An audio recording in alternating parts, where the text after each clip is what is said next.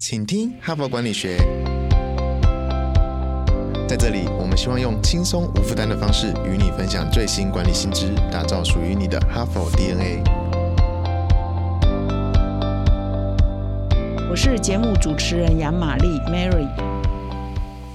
各位听众，大家好，欢迎来到今天的 Podcast。那前一阵子呢，四月的时候呢，我们在庆祝啊一千万这个人次下载。那最近呢，我们也在倒数另外一个倒数 啊，就是我们要进入第一百周。今天是我们的节目的第九十九周，下一周呢就是我们的一百周五百集哈的播出啊。那各位听众，如果是常听我们的节目，就知道嘛，我们是一周一主题哈，所以如果是九十九周，那表示我们今天已经进入了第九十九有个主题，那还好，《哈佛商业评论》呢的内容真的是太多元、太丰富了，所以我可以讲到一千周，我想都讲不完哈，因为它已经一百多年的这个历史了嘛，《哈佛商业评论》创刊一百零一年，那各种主题都有，而且很多主题呢也不退流行啊，谈领导啊，谈管理，很多观念呢也不是今年啊是这样，明年就变了嘛，可能二三十年前的观念哈，我们都还做不到啊，都还无法执行啊，所以很多故事呢是可以重复讲的哈，所以。我们觉得可以再做到一千周，应该也不会有什么太大的问题哈。那这一周呢，我们的主题呢是来特别锁定谈人生啊，如何度过重大难关，如何东山再起，再创第二人生。那我这边要特别强调的是，我们这边讲的难关呢，不是什么小伤、小痛、小挫败啊，不是什么跟主管合不来啦，或者是跟旁边的同梯有心结啦、有竞争啦啊，或者是一些呃跟哪个同事呢这个吵架啦等等哈，不是这。些小挫败，我们这一周讲的呢是真的是比较大的挫败哈，这种挫败可能都会上新闻的哈啊，就是说面对这些挫败，怎么样可以不会呢一蹶不振哈？怎么样可以东山再起？到底有什么方法？有什么 people 哈？所以昨天呢，我们已经分享一篇文章，蛮棒的哈，有故事哈，然后也有提供六个 C 的管理的一些架构哈，可以提供给各位听众参考。那那一篇文章是如何点燃人生的引擎啊？那我今天呢，再来分分享。本周的第二篇文章就是要从失败中站起来，好，这是文章的标题哈。要从失败中站起来，怎么办呢？要学会善待自己哈。我觉得这个还蛮疗愈的哈。就是我们啊，要站起来，首先第一步哈，不要先责备自己哈，不要老是觉得气馁啊、失望啊、自责啊、愤怒啊，或觉得自己被羞辱啊、自己很自卑啊。就是说，其实我们常常面对失败的第一个哈，可能都是先自责哈。那他这边讲的。我觉得还蛮受用，就先学会善待自己，而不是先自责哈。所以今天呢，要来跟各位分享这一篇文章。哈帕工商时间，CEO 领袖高阶经理人最宝贵的一堂课程分享，远见天下文化领导影响力学院即将开课。我们邀请到郑崇华董事长、吴敏球董事长、宣明志董事长、林错误邱强博士首度授课。IBM 大中华区前董事长暨首席执行总裁钱大群来担任课程总导师，更邀请到红兰老师来担任客座教授，共八天的课程，大师亲授经营心法，以最前瞻的视野分享珍贵的实战经验。领导影响力学院第一期典范课程将于六到八月进行，实体线上课程各限四十个名额，最后席次即将满班，现在就到资讯栏点击报名上课，我们期待你的加入。我们今天呢要分享的这篇文章叫做《想从失败中站起来，要学会善待自己》。那这篇文章呢是由哈佛医学院的临床心理学家叫克里斯多夫·葛莫啊所写的。那他在这篇文章呢就提出这个很重要的概念叫自我疼惜啊。他本身呢就是这位作者是这个概念的倡导者，但是这个概念呢其实提出的并不是他，而是一个教育心理学家的教授啊，他叫做克里斯汀涅夫啊，他。提出来，然后现在很多人都认同这个概念，就自我疼惜的概念，然后大力在推广。那什么是自我疼惜呢？哈，就是啊，一开始呢，这个作者葛莫呢就先问自己一个问题啊，问大家一个问题了，就是说，如果啊，你身边的好朋友或家人啊遭遇挫折，哈，犯了一个错啊，通常呢，你会怎么做？就是面临你的亲朋好友，那绝大多数人都会回答说：啊，去安慰他呀，去鼓励他，去开导他，给他出谋划策哈，应该怎么办？应该怎么办？通常呢，我们也都会安慰别人，就说啊，这个没关系的，这个没那么严重啊，这不是你的错啦，这个是大环境怎样啊，这个是呃其他的因素怎样，我们都很会开导朋友。不过这边我才看到说，我以为我们都对自己比较好哈，会觉得错都是别人，但是。这篇文章指出哦，不是哦，很多人当挫折是自己的时候，并不会开导自己哦。碰到自己的时候，我们通常都很严苛哦。你自己想一想，会吗？我本来以为我们都觉得都是自己对，都是别人错，但是专家研究不是哦。我们当挫折是自己的时候，我们其实最常做，并不是说怪罪别人，而是会自责。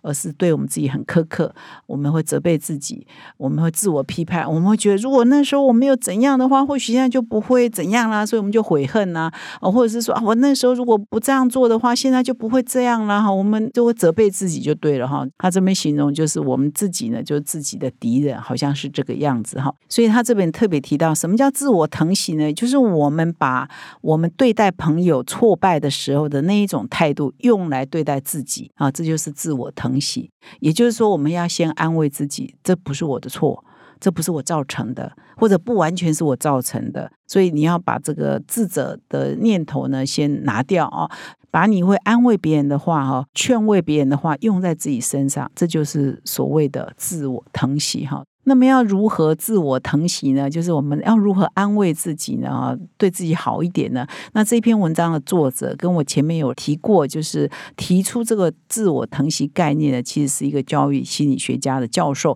他叫克里斯汀涅夫啊。所以这一篇文章的作者跟这个克里斯汀涅夫呢，他们就一起集体的研究，那就提出了这个自我疼惜的三要素啊，三个要素，你要怎么样自我疼惜？有哪三件事情是我们可以练习的哈？那么第一件事情。就是静观哈，专注当下，也就是当发生事情的时候，其实我们要安静下来哈，察觉，好好的反思一下，哎，此时此刻到底发生了什么事情。也就是说，你不要一团慌乱，然后六神无主哈。其实你要先定义一下，先了解一下现在是什么情况哈。当我们有做这样动作的时候呢，就可以协助我们掌握自己面对的棘手状况啊，协助我们处理我们的情绪，让我们呢专注在当下。那这专注在当下，其实就可以产生很多能力来应付当下的一些危机啊。哈，所以啊，自我疼惜的第一个要素就是要专注当下，静观哈，察觉。此时此刻到底发生什么事情？有更清楚、更深入的、更清醒的了解，然后这是第一步。那第二步呢，就是要了解说，人都会面对困境。所以，我们面对困境并不孤单。我不会是全世界有史以来第一个面对这个问题的人，也不会是以后啊唯一面对这个问题的人。所以，我们都要了解说，面对危机本来就是很正常，就是人类共同的处境，就是我们都可能面对危机。所以，我们的状况不是唯一啊，我们并不孤单。那当你有这样理解的时候，你就不会那么的自责，或者是那么的慌乱，或者是那么觉得绝望，因为你觉得。全世界只有我这么倒霉吗？只有我会碰到这种事吗？是不是的嘛？所以很多人可能都走过类似的路，他们都走出来了哈。所以当你觉得你并不孤单的时候，你就真的不孤单，你就真的比较有力量来面对啊你的困境哈。那么第三个自我疼惜嘛，就是要善待自己。所以呢，其实要做一些当下让你很舒服的一些事情，比如说你可能泡一杯茶给自己喝啊，或者是啊听一下音乐啊，就是你觉得什么样事情会让自己温暖起来啊，会让自己平。平静下来，你就对自己做这样的事情，可以让你 calm down 哦。这就是第三个要素，就是善待自己。那事实上啊，聂夫啊，就是刚刚那个教育心理学家跟这篇文章的作者，他们还共同研发了一些什么表格，然后比如说你要自我疼惜、休息片刻的一些 tips 啊，一些方法哈，我就在这里不多说明了。主要就是以上的三个重点。那这篇文章还有特别提到说，其实我们也可以有一种自我对话的练习啊。当你现在感觉到有一个难关过不去的时候，其实我们都他这边有建议啊，说哎，其实我们可以自己摸摸我们的胸口啊，其实就是让自己 calm down 嘛，好，摸摸我们的胸口，那自我对话一下，比如说哇，这真的是很困难的时刻啊啊，这件事情真的很难啊。其实我们也是要安慰一下自己，真的是很难呐啊，人生就是这样啊，就我们要走过去啊哈，或者是说按着自己的胸口说，我并不孤单啊。其实马路上那些人也都在为他的人生奋斗哈，所以把自己的处境呢，就是比较不要单独的挑出来，觉得我就是全世界最倒霉的那个人，我就是全世界最可怜的那个人，那你这样会比较不容易过那个坎，而是要把自己的处境呢，觉得说应该是很平常的。